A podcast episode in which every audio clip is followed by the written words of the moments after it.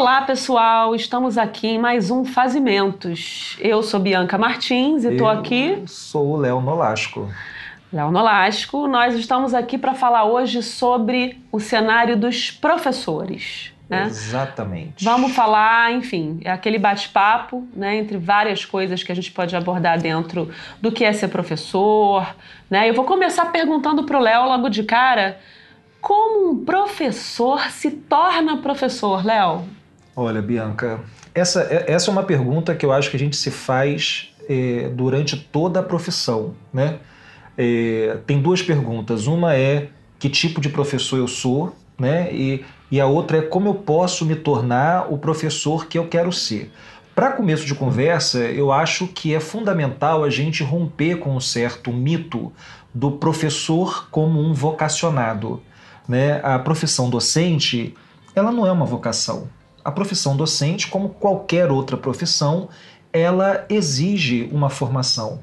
Me incomoda muito essa coisa de todo mundo achar que pode ser professor de uma hora para outra só porque fala muito bem, se comunica bem com as pessoas e tal. E esquece que professor é uma atividade laboral extremamente qualificada, né? são muitos anos de formação. É claro que há características pessoais, né? traços da personalidade, que acabam colaborando com a feitura de um professor. Mas professor é, antes de tudo, um estudioso. O professor é alguém que estuda para promover processos de tradução, né? Uhum. Traduzir o, o, os conhecimentos, as informações, né? as teorias, traduzir tudo isso em práticas para que fique é, inteligível para o estudante.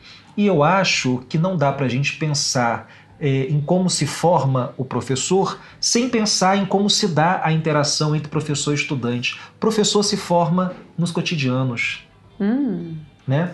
E aí, devolvendo a pergunta para você, eu queria saber o seguinte: como é, você é uma designer, como é que uma designer se torna professora e quais são as aproximações entre esses dois profissionais? Tem muito de designer no professor? Tem muito de professor no designer? O que, que você acha? Eu vou começar te respondendo e fazendo uma, uma ponte com a questão de você ter falado que professor, ninguém já nasce professor, né? Não é Isso. nada que venha pronto já com a gente, né? Engraçado que eu vejo muitas, você já sabe disso, é, eu vejo muitas semelhanças entre as duas, é, é, os dois tipos de trabalho, né, os dois tipos de atividade. Né? Eu acho também que, assim como professor, eu vou, vou até falar, concordando com você, eu acho que existem é, é, é, traços de personalidade né, de pessoas que gostam de explorar o mundo com curiosidade, né, com as mãos, né, montando certos objetos, identificando semelhanças entre texturas, entre cheiros, construindo coisas, enfim. E eu acho que todo mundo, isso é engraçado, né? É, eu vou, no, eu gosto de, de falar numa, numa, numa corrente que eu acho que todo mundo tem sim um pouco de designer, já que a gente desde criança explora o mundo com curiosidade, né? Experimentando o mundo é, é, e suas coisas, seus cheiros, seus sabores, é, suas texturas. Mas é claro que para você se tornar profissionalmente né, é, exercer essa profissão que é ser designer, você precisa de uma formação, né? É, você precisa é, é, estudar, vamos dizer assim, se especializar, né? E aí depois a gente pode entrar em, em, outras discussões, em outros programas de que tipo de especialização é essa. Se é uma especialização que tem que passar pela academia, se não tem que passar pela academia, se tem que ter diploma, se não tem que ter, enfim, isso é uma grande discussão dentro do cenário dos designers. Mas eu acho que assim como os designers, é, é, os professores têm essa coisa de preparar né, é, é, é situações para deixar outras pessoas instigadas com curiosidade, né, para continuar dentro daquela daquela situação, daquela experiência, né? Eu, por isso eu vejo muita semelhança entre o universo docente e o universo dos designers, né? A gente está sempre preparando, sempre projetando, planejando situações aonde as pessoas possam é, é, é, se sentir confortáveis, se sentir bem dispostas aí, aí adiante, né? explorar novos territórios. Né? Então né? a gente pode dizer que o, tanto o professor quanto o designer são dois exploradores do mundo, uhum. né? exploradores no sentido de vasculhar, de levantar o véu do mundo, de tentar entender todas as dimensões que existem eh, em torno de alguma coisa, ou de alguma situação, ou de algum problema, e ao explorar o mundo, tanto um quanto o outro abre caminhos para que outras pessoas também possam explorar com as suas próprias ferramentas. Eu acho interessante essa conexão, um ponto onde eu vejo uma conexão muito grande entre essas duas áreas, essas duas profissões, é preparar algo para o outro, né? Para que outros. É, é, não é para si, não, não é algo que a gente faz para a gente. Há um sentido de comunidade. De comunidade, de, de alteridade mesmo, uhum. né? De uhum. alteridade de pensar no outro como diferente de mim, né? E, e, e pensar o quanto determinadas situações, para cada tipo de público, eu já vou usar um linguajar bem do campo do design, né? Para cada tipo de público pode ser mais interessante ou não né? Uhum. Preparar certos tipos de ambientes, espaços, determinados tipos de iluminação, é, assentos confortáveis, né? Cadeiras, deitado, sentado, né? Iluminação, tem projetor, é só na fala, que tipo de material a gente vai usar? É digital, é um vídeo, é um filme, é um papel, que tecnologias são essas, né? Entendendo tecnologia como algo bem amplo, né? Um papel é uma tecnologia, uma caneta é uma tecnologia, né? Ou seja, essa exploração ela se dá é, com, com todos os sentidos, né? Isso. É pelo tato, é pelo olfato, é pelo paladar, é pela visão, é pela audição. E aí, quando você estava falando sobre isso, eu me lembrei muito do Richard Sennett e aquela afirmação dele sobre o artífice. artífice. E aí eu acho que tanto o designer quanto o professor são artífices. Uma das características do trabalho do artífice é a noção da comunidade, ou seja, é, são profissionais que entendem o seu trabalho em um contexto da coletividade. O professor não trabalha para si, não trabalha para uma empresa, não trabalha para o Estado. O professor trabalha para para os atores que entrarão em contato com as dinâmicas propostas por ele. Isso. E da mesma forma o designer também tem essa essa esse entendimento de que o seu trabalho só existe para um público, com um público. Em colaboração. Em colaboração. Agora, Bia, é, uma outra característica que eu acho que junta muito esses dois profissionais é a questão da autoria. Né? Uhum. É, o professor precisa se ver, e eu acho que na prática a gente sabe disso, mas às vezes a gente se esquece. A gente vive uma, um, um momento né, no país onde quem olha para a educação com algum poder de mando pensa na educação como um lugar de padronização, Sem né? dúvida, cada de vez mais forte. das liberdades e tal.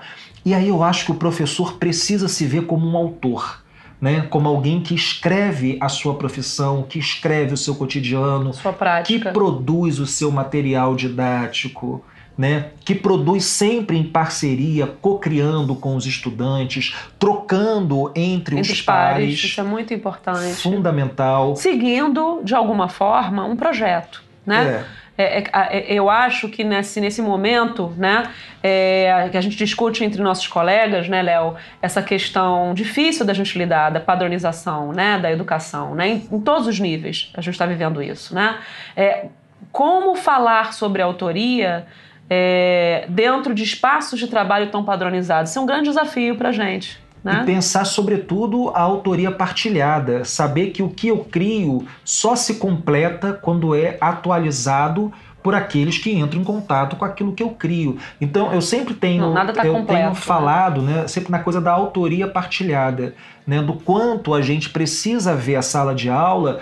como esse lugar de autorias múltiplas, de bricolagens tecnológicas, de autorias que eu tenho chamado de dramaturgias. Hum. Eu acho que o professor é um dramaturgo. Hum. É alguém que produz textos, que não são necessariamente textos escritos. escritos. ou falados, né? Mas textualidades, produz mensagens narrativas. narrativas que entram em contato com outras narrativas, formando é, um, formando o esboço de algo que está sempre é, por vir a ser.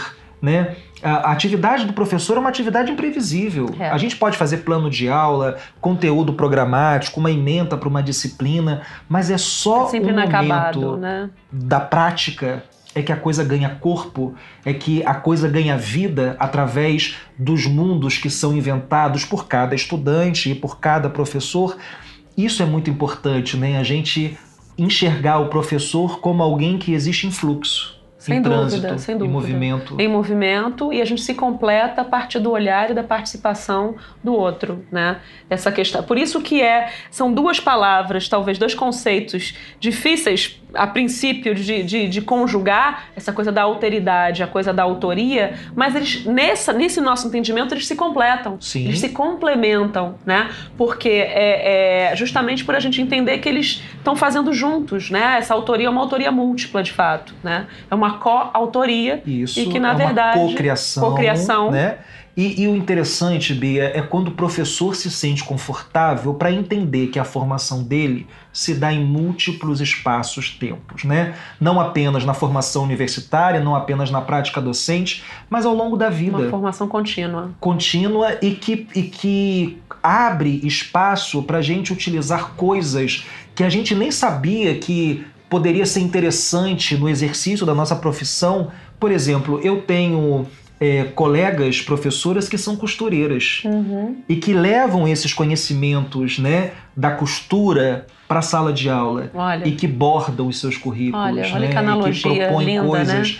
Então, eu acho que também para a gente pensar o professor, a gente tem que pensá-lo na, na é, como um ser inteiro, ou seja, um ser formado é, por todos os ensinamentos que a gente vai acumulando desde pequenos. Em relação, falando do universo do design, mais uma vez vendo quantos dois universos estão, estão muito próximos, né? tem essa sinergia, a gente costuma dizer que a história do design, ou seja, a escrita que está sendo, né? a história que está sendo escrita sobre o design, é uma história que fala da história dos, do desenvolvimento da tecnologia. A gente atua em espaços que são conformados também por tecnologia. E se a história da tecnologia, se a história das coisas artificiais, que a gente chama, né, tá sempre em, em, grande evolução, a gente tem sempre que aprender, né? Porque são novos meios que nos, nos induzem a novos, a outros comportamentos, talvez nem, nem novos, mas outros comportamentos, né? E que nos fazem refletir, refletir sobre a nossa prática, né? Se muda o meio, né? Isso influencia tanto a nós, como professores, como, como autores, quanto ao outro, né? aos nossos alunos, às instituições, né? a sociedade. Então, a gente está sempre com esse olhar, eu acho que isso é outra, outra, outra sinergia, outra, outra ponto convergente, esse olhar curioso em relação a, aos espaços, em relação aos meios, em relação às pessoas. E a história. E a história. Né? Porque tanto a educação quanto o design, ao se debruçarem sobre a sociedade, acabam convivendo no seu exercício com as mudanças de cada tempo. Sem dúvida. Né? Então, houve um tempo em que ser professor era ser aquele cara que dominava o quadro negro, houve tempo em que ser professor era dominar as dinâmicas. Hoje, ser professor também tem a ver com uma certa fruição nas tecnologias digital em rede. Mas não vamos entrar nesse assunto, não, porque teremos um programa para falar sobre os desafios que a contemporaneidade oferecem ao professor. Né? E vocês, nossos queridos ouvintes, deixem nos comentários né, o que você acha que é um professor, bom, boas lembranças que você tem dos seus antigos professores, as mais lembranças também, porque a gente também tem que aprender falar, né? né? A gente aprende erros. com erros, né? E você já tinha pensado nessa relação entre ser professor e ser designer? Deixe nos comentários também alguma alguma ideia sua, né? Como é que você se vê atuando como um designer? Você se sente um designer, né? Atuando como docente? Lembrando sempre que fazimentos se faz em parceria, em coautoria, então a sua participação é sempre muito importante pra gente. Não é isso? Isso aí, é isso aí. Então aquele famoso tchau. E até a próxima, gente. Até a próxima. Tchau, tchau.